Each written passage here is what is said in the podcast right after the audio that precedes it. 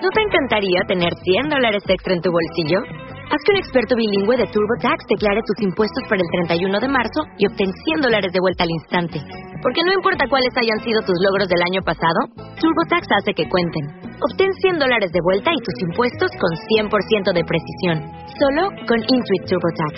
Debes declarar para el 31 de marzo. Crédito solo aplicable al costo de la presentación federal con TurboTax Full Service. Oferta sujeta a cambios o cancelación en cualquier momento.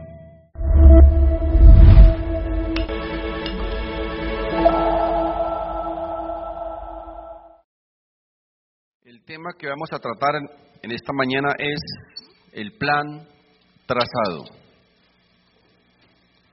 Lucas capítulo 23, verso 29, vamos a leer hasta el verso 43. Dice la palabra de Dios, y cuando llegaron al lugar llamado de la calavera, le crucificaron allí, y a los malhechores, uno a la derecha y otro a la izquierda. Y Jesús decía, Padre, perdónalos porque no saben lo que hacen y repartieron entre sí sus vestidos echando suertes. Y el pueblo estaba mirando. Y aún los gobernantes se burlaban de él, diciendo, a otros salvó, sálvese a sí mismo, si este es el Cristo, el escogido de Dios. Los soldados también le escarnecían, acercándose y presentándole vinagre, y diciendo, si tú eres el rey de los judíos, sálvate a ti mismo. Había también sobre él un título escrito en letras griegas, latinas y hebreas. Este es el rey de los judíos. Y uno de los malhechores que estaban colgados le injuriaba diciendo, si tú eres el Cristo, sálvate a ti mismo y a nosotros. Respondiendo el otro le reprendió diciendo, ¿ni aún temes tú a Dios estando en la misma condenación? Nosotros, a la verdad, justamente padecemos porque recibimos lo que merecieron nuestros hechos. Mas este ningún mal hizo. Y dijo a Jesús, acuérdate de mí cuando vengas en tu reino. Entonces Jesús le dijo, de cierto te digo que hoy estarás conmigo en el paraíso. Mis hermanos, los últimos días de la vida de Jesús no fueron días de gozo, no fueron días de alegría, no hubo multitudes alrededor de Jesús expresándole su amor, alabándolo, y mostrándoles, mostrándole su regocijo. Los últimos momentos de Jesús, por el contrario, estaban llenos de tristeza, estaban llenos de melancolía, de dolor y de sufrimiento. Quiero que nos imaginemos por un momento a nuestro Señor Jesucristo, el Hijo de Dios, el Dios hecho carne, a quien decimos y cantamos muchas veces que le amamos, que le adoramos. Quiero que lo imaginemos ahí colgado en un madero, abandonado por todos y abandonado por casi todos también sus discípulos, sus amigos más íntimos. Aquel que había jurado que daría inclusive su, su vida por él, antes de que un gallo cantara, ya lo había negado tres veces, su amigo íntimo. Ninguno de sus amigos más cercanos, ningún discípulo tuvo el valor de levantar una sola voz para defenderlo. Ninguno tuvo el valor de defenderlo cuando era golpeado, cuando era azotado, cuando era humillado. Y lo más triste de esto es que quien lo traicionó, quien lo vendió, no fue uno de sus enemigos, no fue un publicano, no fue un fariseo, no fue un bandido, sino fue uno de sus amigos, uno de sus más cercanos amigos, lo había traicionado. Uno de los, a los, de los cuales, a los cuales él había, les, le había mostrado su amor. Muchas, en muchas oportunidades que comió con él en la misma mesa uno que había experimentado su poder, que conocía la clase de hombre que era Jesús, que había visto sus milagros, que había visto la manera en que Jesús se entregaba a la gente. Así que este no tenía ninguna excusa para justificar su traición. Lo había traicionado, dice la Biblia, por 30 miserables monedas de plata que al final no le sirvieron para nada. Jesús, el Hijo de Dios, el Dios hecho carne, estaba siendo sometido a la más vil humillación. Lo habían escupido, lo habían azotado, lo habían escarnecido, le habían colocado una corona de espinas en su cabeza, lo habían humillado de la manera más vil y miserable. Solo recibía burlas, humillaciones y vejámenes. Esta, mis hermanos, es la escena que tenemos del Hijo de Dios en los últimos momentos de su vida. Expuesto y humillado públicamente delante de mucha gente que había visto sus milagros, que había visto su poder, que había experimentado su amor. Muchas de esas personas inclusive habían sido sanadas por Jesús, habían sido liberadas, otras habían sido resucitadas. Pero ninguno de ellos tuvo el valor de levantar una sola voz para defenderlo en los momentos en que estaba siendo humillado. Por el contrario, Muchos de ellos se estaban burlando de Jesús, estaban poniendo en tela de juicio su poder y su deidad al decirle, si eres el Hijo de Dios, bájate de esa cruz. Se estaban burlando de él. Ahí está el Hijo de Dios crucificado en medio de una cruz, desnudo, en medio de dos ladrones, de dos bandidos. Jesús había comenzado su ministerio con toda la gloria. Todo el poder de Dios se había manifestado en la vida de Jesús, al sanar enfermos, al resucitar muertos, al multiplicar los alimentos, aún al perdonar pecados. Toda la gloria, oído de Dios, se había manifestado en la humanidad de Jesús, el Hijo de Dios. Por eso todo el mundo esperaba obviamente un final glorioso. Nadie se imaginaba que ese hombre iba a terminar ahí en una cruz.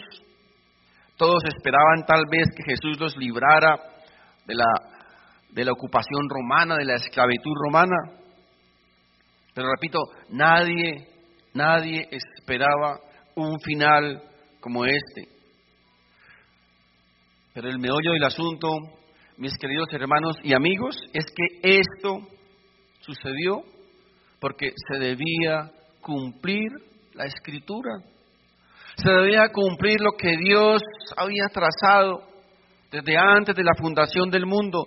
Todo esto que ocurrió ya estaba escrito, ya estaba contemplado en el plan de Dios. Cada acontecimiento, cada suceso ya estaba escrito en el libreto de Dios para que sucediera. Allí no se trataba de lo que le apetecía a Jesús, no se trataba de lo que le apetecía a la gente, de lo que querían la gente, no se trataba de lo que declaraban o decretaban sus discípulos. Aquí se trataba de cumplir la voluntad de Dios. Se trataba de cumplir lo que estaba establecido en la voluntad de Dios. Todo, absolutamente todo lo que sucedió en la muerte, sepultura y resurrección de Jesús estaba ya acordado en un plan perfectamente planeado en el corazón de Dios. Aún, mis queridos hermanos, Incluso el ser crucificado en medio de dos ladrones ya estaba establecido, estaba profetizado en la palabra. Miren, quiero que miremos en el Evangelio de Marcos, en el capítulo 15, por favor. 15, capítulo 15, verso 27 al 28, dice la palabra de Dios. Crucificaron también con él a dos ladrones, uno a su derecha y el otro a su izquierda. Y se cumplió la escritura que dice, y fue contado con los inicuos. Mis hermanos, nada, oído, nada en la vida de Jesús fue simple casualidad, absolutamente nada. Siempre la Biblia nos recuerda en todo momento que el Señor Jesucristo vino a cumplir el plan propósito, el plan establecido por Dios, a cumplir la voluntad de Dios. Cada detalle, cada acontecimiento, cada suceso, incluso el odio que la gente sentía por Jesús, ya estaba también escrito en la palabra de Dios. Salmo capítulo 69, verso número 4 dice, se han aumentado más que los cabellos de mi cabeza los que me aborrecen sin causa. Se han hecho poderosos mis enemigos, los que me destruyen sin tener por qué. He de pagar lo que no robé. Hermanos, las profecías decían que Jesús debería descender de Abraham. Y Jesús descendió de Abraham. Las profecías decían que Jesús debería venir de la familia de David. Y Jesús descendió de la familia de David. Las profecías decían que Jesús debería nacer de una virgen. Y Jesús nació de una virgen. Las profecías decían que debía nacer en Belén y Jesús nació en Belén. Las profecías decían que debía ser llamado el Nazareno y fue llamado el Nazareno, aunque nació en Belén, porque la costumbre de aquel entonces es que se adquiría el gentilicio del lugar donde había crecido. Jesús nació en Belén, pero se crió en Nazaret, por eso fue llamado el Nazareno. Mis hermanos, todas las profecías relacionadas con la vida del Señor Jesucristo se cumplieron al pie de la letra, tal como estaban establecidas desde el comienzo en la voluntad de Dios, en el corazón de Dios. Muchas veces escuchamos decir a la gente, es que nosotros debemos trazarnos nuestro destino. Nosotros debemos escribir nuestra propia historia, mis hermanos y mis amigos. Nosotros no escribimos ninguna historia.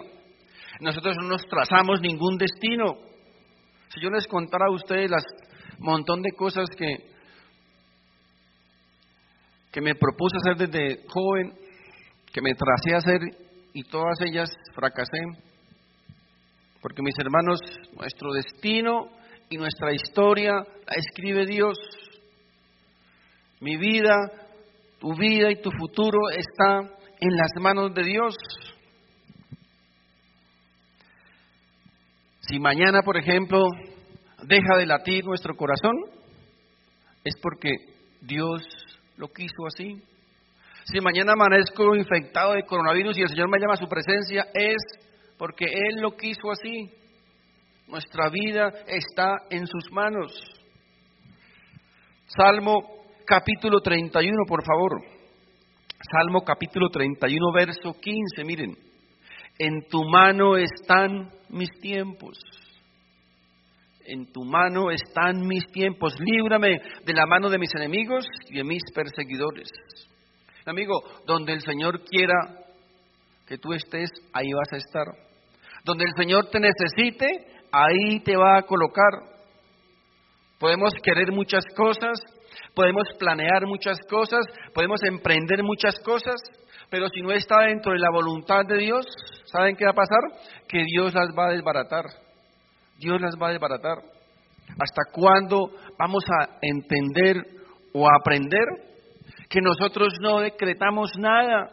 Que nuestras palabras, que nuestra boca no tienen ningún poder creativo. Eso no enseña la Biblia, eso no dice la Biblia. La Biblia dice que ese poder creativo de lo que lo que se dice y se decreta se cumple o se hace, ese poder solo lo tiene Dios. Solo lo tiene Dios.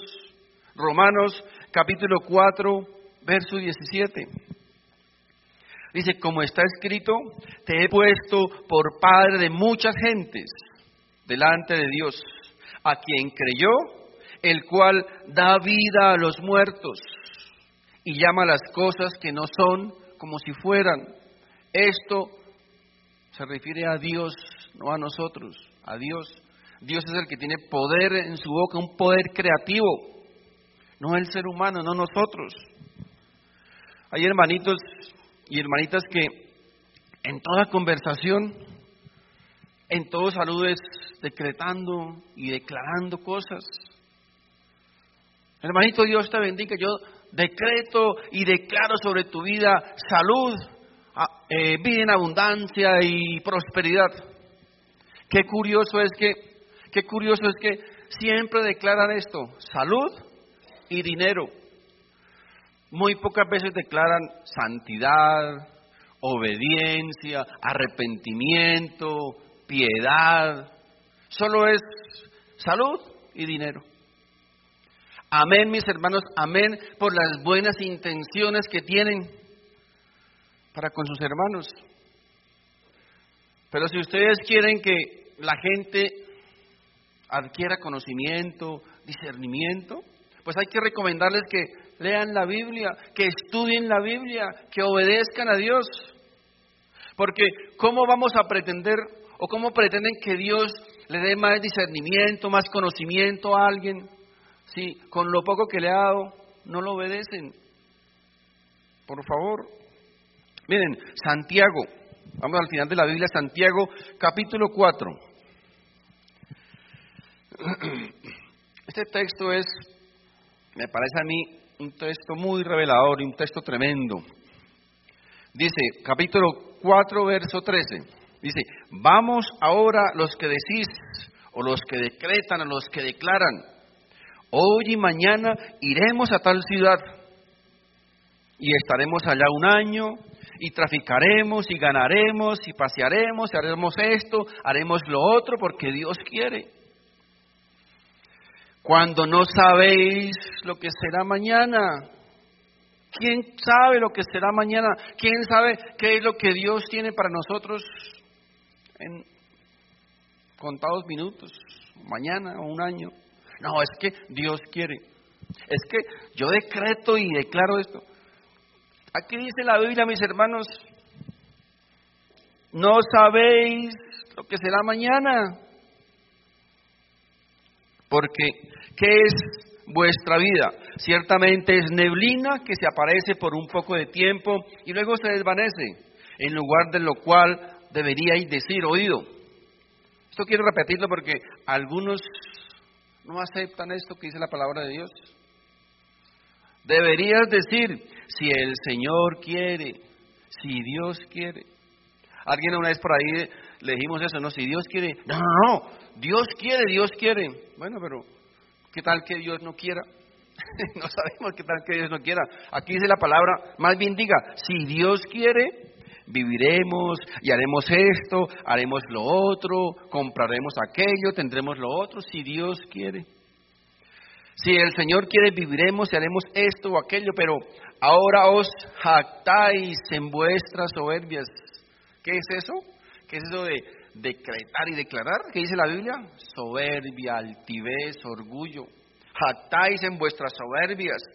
Toda jactancia, dice la palabra de Dios, semejante es mala. Y amigos, nosotros podemos planear, podemos proyectar muchas cosas, hacer nuestros planes, nuestros proyectos en la vida, pero les recuerdo algo, todo eso primero tiene que pasar por el filtro de la voluntad de Dios. Todo pasa por allí, por el filtro de la voluntad de Dios. ¿Han escuchado esta frase que dice, el hombre propone y Dios dispone? ¿Eso dice la Biblia? Bueno, les dejo esa tarea para que abran la Biblia y busquen, por lo menos, ábranla para buscar eso, por lo menos, si la Biblia dice, el hombre propone y Dios dispone, les voy a dar una pista, busquen en la nueva versión internacional. Mis hermanos, ¿saben por qué ocurre todas estas cosas? Porque el hombre ha llegado a creer que sabe todo. El hombre ha llegado a creer que se las sabe todas. Y a la hora de la verdad nos damos cuenta que no sabemos nada. Miren, no se han dado cuenta de muchos motivadores matrimoniales famosos dando consejos sobre el matrimonio, sobre las relaciones, y llevan más de un divorcio o viven agarrados de las mechas todos los días, porque el hombre cree que se las sabe todas, porque somos expertos en matrimonios, sabemos de relaciones, sabemos de todo, repito, y al final nos damos cuenta que no sabemos es absolutamente nada. Muchas veces tratamos, nos esforzamos por hacer las cosas mejor, pero al final las cosas no salen como queremos. Y pienso que esta es una manera o una forma de que, Dios está usando para recordarnos o para enseñarnos algo que dice en su palabra. Juan capítulo 15, verso 5. Dice la palabra, yo soy la vid, vosotros los pámpanos, el que permanece en mí y yo en él, este lleva mucho fruto. Oído esto, porque separados de mí, nada podéis hacer. El Señor quiere recordarnos, separados de mí, nada podéis hacer. Puede tener buenas intenciones, buenos planes, buenos proyectos, pero yo los puedo desbaratar todos. Miren, Salmo 127 capítulo 1 y verso 2 dicen, si el Señor no construye la casa, el trabajo de los constructores es una pérdida de tiempo. Si el Señor no protege la ciudad, protegerla con guardias no sirve para nada. ¿Se han dado cuenta? Entre más policía, entre más seguridad, hay más delitos. Si el Señor no protege la ciudad, protegerla con guardias no sirve para nada. Es inútil que te esfuerces tanto, desde la mañana temprano hasta tarde en la noche, y te preocupes por conseguir alimento, porque Dios da descanso a sus amados. Mis hermanos y mis, mis amigos, todo lo que hacemos sin Dios, al final es vano. Al final, mis hermanos, es como nadar contra la corriente, es como luchar contra el viento. Al final es vano. Mis hermanos, la gran noticia que nosotros debemos saber como creyentes, como hijos de Dios, y que nos debe alentar en todo momento, es saber que tenemos un Dios que conoce nuestro destino. Tenemos un Dios que ha escrito nuestra propia historia. Él, mis hermanos, Él es quien nos conoce. Debemos dar gracias a Dios por eso. Debemos dar gracias a Dios porque Él es quien escribe nuestra historia. Porque si nuestro destino dependiera de nosotros, mis hermanos, sería un fracaso. Gracias a Dios que nuestro destino está en sus manos. Porque, repito, si dependiera de nosotros, no sabemos dónde estaríamos. ¿Dónde estaríamos cada uno de nosotros en estos momentos? Gracias a Dios que está en sus manos, que Él controla todo. Ahora, esto no significa que todos los días todas las cosas van a ser agradables y bonitas y felices, no. Esto significa sencillamente que Él está en control de todo. Eso significa, mis hermanos. Así que esto sucedió con la vida del Señor Jesús. Él sabía perfectamente que todas las cosas que le sucedieron ya estaban escritas, ya estaban establecidas, inclusive desde antes de la fundación del mundo. Él lo sabía perfectamente. Dios estaba al control de toda situación. Ustedes se han preguntado alguna vez por qué los judíos que conocen todas estas profecías perfectamente, que conocen la historia de Jesús, ¿por qué ellos no creen en Jesús? Bueno, muchos de ellos todavía no creen en Jesús. Es increíble. Pero esto nos enseña, mis hermanos, ¿sabe qué nos enseña esto? Que el conocimiento no es sinónimo de conversión ni de salvación. Muchas personas pueden saber mucho de Jesús, pero nunca llegar a conocerle. El problema, mis hermanos, no es, el, no es un problema de conocimiento. El problema del hombre, mis hermanos, el verdadero problema del hombre es la rebeldía de su corazón en contra de Dios y su incredulidad. Ese es el verdadero problema de los hombres. Mis hermanos, esa gente vio al Señor Jesús con sus propios ojos. Ellos experimentaron el poder de Dios en la vida de Jesús, vieron sus milagros, vieron que Él resucitó muertos, vio que liberó endemoniados, que multiplicó los alimentos. Pero en lugar de creer, ¿sabe qué? ¿Sabe qué dijeron? Que lo que Él hacía, lo hacía con el, en el poder de Satanás. ¿Cómo les parece? ¿Y qué increíble? Esa gente conociendo toda la historia, todas las profecías, pero estaban completamente ciegos espiritualmente. Muchas veces sé que nos hemos preguntado, ¿cómo hacemos para, para que mi esposo se convierta, para que mi esposa se convierta, para que mis hijos se conviertan, para que mis padres se conviertan? ¿Qué debo hacer? ¿Cómo debo hablarles? ¿Qué estrategias puedo usar? Mis hermanos, ojalá tuviésemos el secreto y la fórmula para lograr que todos llegaran a creer y se salvaran. Ojalá tuviésemos esa fórmula. Si tuviésemos la fórmula para hacerlo, muy seguramente todas nuestras familias serían salvas, ¿verdad? Todos estarían aquí. Pero tristemente sabemos que muchos no están aquí. Porque mis queridos hermanos, le podemos hablar a la gente de muchas maneras. Le podemos hablar muy bonito, esforzarnos, trabajar para llevar el Evangelio, para evangelizar, para enseñar, para testificar, para predicar. Pero vemos que todavía muchos continúan sin creer, muchos continúan alejados de Dios, porque la Biblia dice que se necesita que el Señor mismo les quite ese velo espiritual. Es una obra de Dios es una obra de Dios, no nuestra. Nosotros solamente somos unos instrumentos en las manos de Dios. Se necesita que Dios les quite el velo espiritual. Segunda de Corintios, capítulo 3, verso 14. Dice la palabra de Dios, pero el entendimiento de ellos se embotó. Como, como quien dice, perdieron el discernimiento. Porque hasta el día de hoy, cuando leen el antiguo pacto, les queda el mismo velo no descubierto, el cual por Cristo es quitado. Solo Cristo puede quitar cualquier velo espiritual para poder entender realmente la verdad de Dios. Y aún hasta el día de hoy dice, cuando se lee a Moisés, el velo está puesto sobre el corazón de ellos. Pero cuando se conviertan al Señor, fíjense por qué, mis hermanos y mis amigos, es imperativo que la gente se convierta al Señor.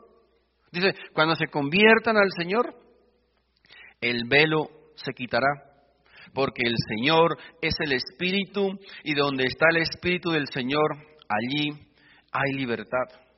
Mis hermanos, es verdad, debemos predicar, debemos testificar, debemos evangelizar, pero por sobre todo debemos orar y suplicar para que sea Dios salvando esas almas, porque la salvación, dice la Biblia, la salvación viene de Dios. La salvación es obra de Dios, no es obra de los hombres. ¿Recuerdan la historia cuando uno de sus discípulos quiso impedir que Jesús fuera a Jerusalén? Era obvio, tenía sentido, ¿verdad? Ellos querían permanecer con su amigo, extrañaban los tiempos de, de amistad con Jesús, sus sermones, sus predicaciones, sus enseñanzas, querían tenerlo cerca de ellos. Era obvio, repito, que ellos quisieran evitar que Jesús se arriesgara. Pero recuerdan que le contestó el Señor? Algo fuerte, ¿verdad?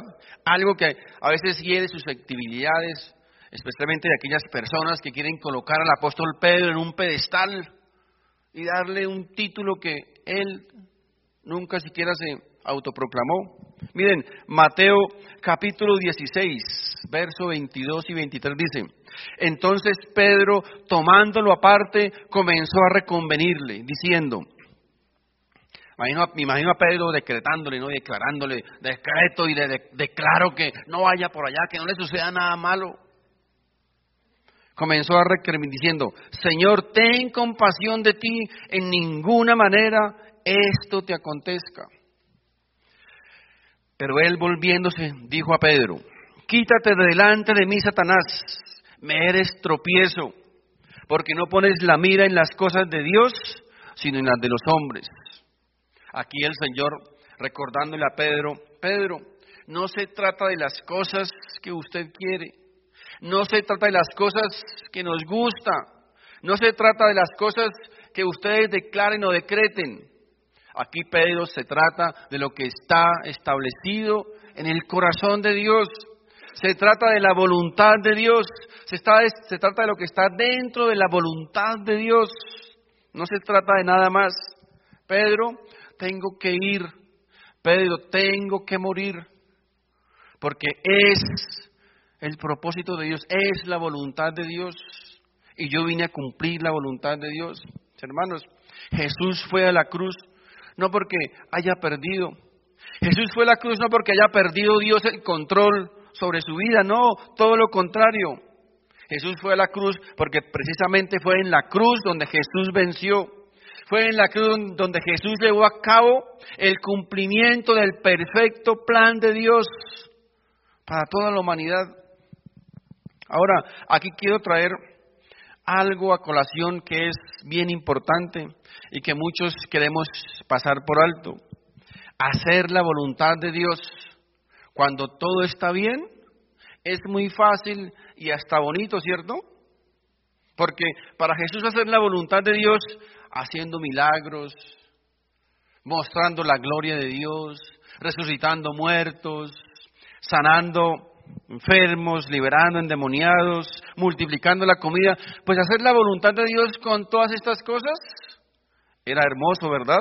Pero ahora aquí vemos a Jesús solo, abandonado, desechado, humillado, y aún así Jesús cumplió perfectamente la voluntad de Dios. Mis hermanos, la pregunta es, ¿cómo honramos a Dios? ¿Cómo obedecemos a Dios? ¿Cómo reaccionamos ante Dios cuando las cosas no salen como nosotros queremos? o las cosas no se dan como a nosotros nos gusta. ¿Cómo honramos a Dios cuando las cosas se ponen difíciles? ¿Cómo honramos a Dios cuando hay escasez? ¿Cómo honramos a Dios cuando hay enfermedad? Cuando no hay trabajo? ¿Cómo honramos a Dios cuando llegan las deudas? Nos desquitamos con nuestro cónyuge, con nuestros hijos, con las personas que nos rodean le damos la espalda a Dios, renegamos de su poder, dudamos de su amor y de su misericordia. ¿Saben qué le estamos diciendo a Dios con esto? Le estamos diciendo, Dios, mientras me tenga bien, mientras me cumpla lo que yo le pido, voy a estar contigo. Pero ni se le ocurra, ni se le ocurra tocarme, porque va a tener problemas conmigo. Ya Así no cuente conmigo. No vuelvo a la iglesia, no leo la Biblia, no oro. Ay, le recuerdo, ni un peso para la obra. Así que conmigo no se meta, Señor. Esas personas, ¿qué se estarán creyendo? Pensarán que el Señor tiene que doblegarse ante los chantajes y ante las rabietas de muchos de sus hijos? Si creemos eso, mis hermanos, estamos muy equivocados. Es más, estamos en el lugar equivocado. No obedecemos a Dios, no alabamos a Dios, no adoramos a Dios por lo que Él nos dé o porque Dios nos necesita. He escuchado por ahí algunos que es que Dios nos necesita. Mi amigo, Dios no te necesita. Dios no me necesita a mí. Dios puede hacer las cosas solito y mejor que nosotros. El que, el que Él haya querido involucrarnos en sus planes es otra cosa, pero Dios no nos necesita. Nosotros somos los que necesitamos a Dios. Así que si usted le obedece, si usted le adora, si usted le sirve, es porque realmente le ama. Es porque has reconocido lo que Él ha hecho por nosotros espiritualmente. Y en razón a eso, en gratitud a eso, le amamos y le servimos. Mi amigo Jesús estaba solo, abandonado, humillado, desamparado, desgarrado y sangrando, y aún así siguió adelante en el cumplimiento de la voluntad de Dios, todo para cumplir el propósito de Dios en su vida, todo para cumplir la voluntad de Dios. Nosotros que hemos pasado por lo más mínimo siquiera de lo que le pasó al Señor, vivimos reclamándole a Dios, vivimos exigiéndole a Dios un montón de cosas. Mis hermanos, un verdadero hijo de Dios, un verdadero adorador, adora a Dios con comida o sin comida. Un verdadero hijo de Dios, un verdadero adorador, adora a Dios con salud o en la enfermedad, con dinero o sin dinero. Esto nos lo enseñó el mismo Señor Jesucristo en toda su vida. Él fue fiel a Dios. Mis hermanos, en los peores momentos de su vida, en toda circunstancia, Él fue fiel a Dios. Pero hoy nos quieren vender la idea de que solo debemos aceptar lo que nos gusta o lo que nos haga sentir bien. Este cónyuge ya no me hace sentir bien, toca cambiarlo por uno más nuevo o por una más nueva, porque no me hace sentir bien. Me voy de esta iglesia porque no me siento bien, no siento la presencia de Dios. Mis hermanos, mucha gente vive toda su vida de iglesia en iglesia, buscando dónde lo hacen sentir bien. Pero la verdad es que ellos no están buscando sentirse bien, ellos están buscando escuchar lo que ellos quieren oír. Así somos, nos queremos mover por lo que me haga sentir bien. Queremos ser el centro de la Tierra, el centro del universo. Ya no es la Tierra la que gira alrededor del Sol, sino que la Tierra debe girar alrededor nuestro. Queremos ser los más importantes. Nadie puede sufrir. Esto es lo que más oímos hoy día en la mayoría de las iglesias. Usted no tiene derecho a sufrir. Usted no tiene derecho a enfermarse. Usted no tiene derecho a ser pobre no tiene derecho a sufrir. Bueno, falta que no tenga derecho a morirse. Porque usted es un hijo del rey. Y un hijo del rey debe vivir como quién? Como un hijo de un rey. Así que no tiene derecho a pasar ninguna necesidad. Reclámele a Dios sus derechos. No, pues ahora falta que le pongamos abogado a Dios para que para reclamar nuestros derechos. Increíble. Estimado amigo, permítame recordarte una cosa. Jesús, el hijo del rey de reyes y señor de señores, no vivió como un hijo de un rey. Jesús, mis hermanos, desde el mismo momento de su nacimiento comenzó el calvario de su vida. Desde pequeño quisieron matarlo. Sus papás tuvieron que huir para salvarle la vida. Jesús, su vida se caracterizó, mis hermanos, toda su vida por el dolor y por el sufrimiento.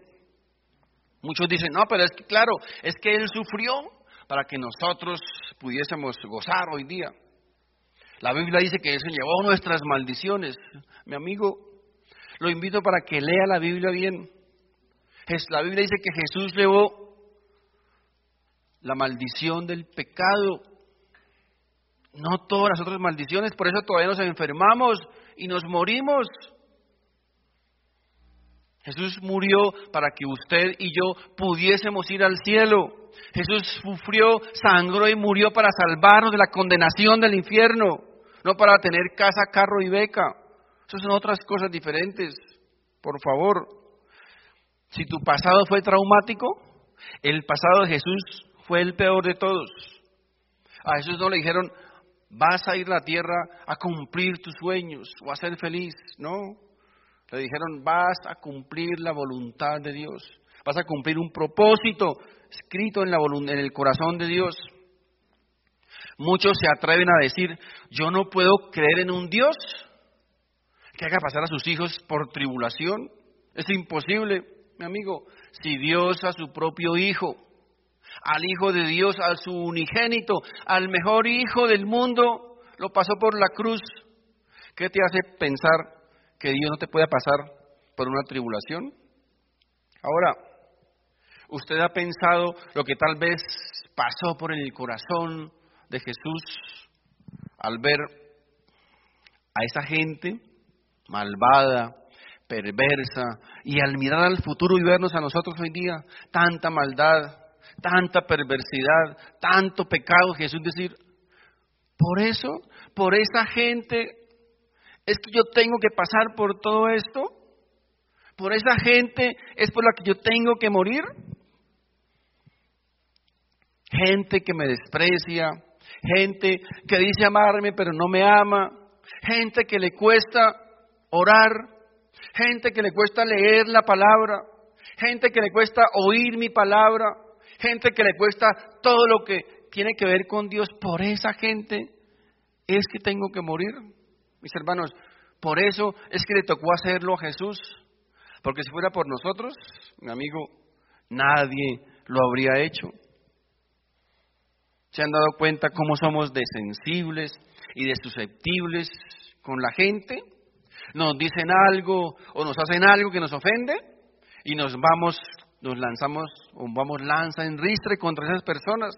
Si son nuestros hermanos, les quitamos el saludo, los aislamos, los apartamos, comenzamos a hablar mal de ellos, porque es que lo que yo hago son cosas sencillas, pero lo que me hacen a mí, no, eso es terrible, eso es gravísimo.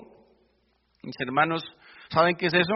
No es más que soberbia, altivez, orgullo del ser humano. ¿Acaso somos nosotros tan perfectos que nunca ofendemos a nadie? ¿Somos tan perfectos que nunca ofendemos a Dios? ¿Que nunca pecamos contra Dios? Mis hermanos, las buenas noticias es que mientras estemos en esta tierra, mientras haya aliento en nuestra vida, siempre hay esperanza de salvación. Debemos seguir predicando, debemos seguir intercediendo, debemos seguir orando por nuestros seres queridos, por nuestra familia, por nuestros amigos, por nuestros parientes. Debemos seguir haciéndolo. Miren, ese hombre colgado en el madero al lado de Jesús era un bandido, era un criminal. Toda su vida tal vez había estado haciendo un montón de cosas horribles, pero en los últimos momentos de su vida pudo reconocer a Jesús y se arrepintió y recibió salvación. Mis hermanos, porque mientras haya un latido en nuestro corazón, siempre Dios va a tener la oportunidad para salvarnos. Amén. Quiero que ahí donde estén me, me acompañen por favor en esta oración. Amado Dios, gracias. Señor, por tu palabra. Gracias, amado Dios,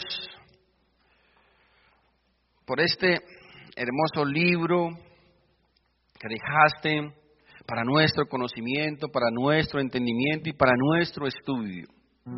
Gracias porque tus palabras, tu perfecta voluntad, están allí plasmadas, Señor, en este hermoso libro que es tu palabra, la palabra de Dios, la Biblia. Gracias, Señor, porque cada día tú a través de las enseñanzas, a través de la comunión contigo, a través del estudio de tu palabra, tú nos revelas Señor, cosas nuevas cada día, Padre Santo. Bendito Dios, yo te ruego, Señor, que tú coloques en el corazón de tus hijos, en el corazón de tu pueblo, aún en el corazón del mundo, poder acceder a tu palabra, poder llegar, Señor, al estudio de tu palabra, poder llegar, Señor, al conocimiento de tu palabra. Porque tu palabra, Señor, está revelada o está revelado la historia, Señor, de la humanidad. Bendito Dios, gracias. Te doy en esta mañana, Señor, por tu palabra, por ese alimento que tú permites que llegue a nuestro espíritu. Por esa revelación, por esa luz que tú traes, Señor, cada día a tu pueblo. Bendito Dios, ayúdanos a nosotros, especialmente como tus hijos, como tu pueblo, y coloca en nuestro corazón. Tu palabra dice que tú colocas en nosotros el querer como el hacer. Por eso hoy te rogamos que tú coloques en nuestro corazón ese deseo, ese anhelo, Señor, por conocer de tu palabra, por llegar a, escudriñar tu palabra, Señor. Como alguien puede llegar, Señor, a conocerte, a enamorarse de ti, Señor, si no es a través de tu palabra.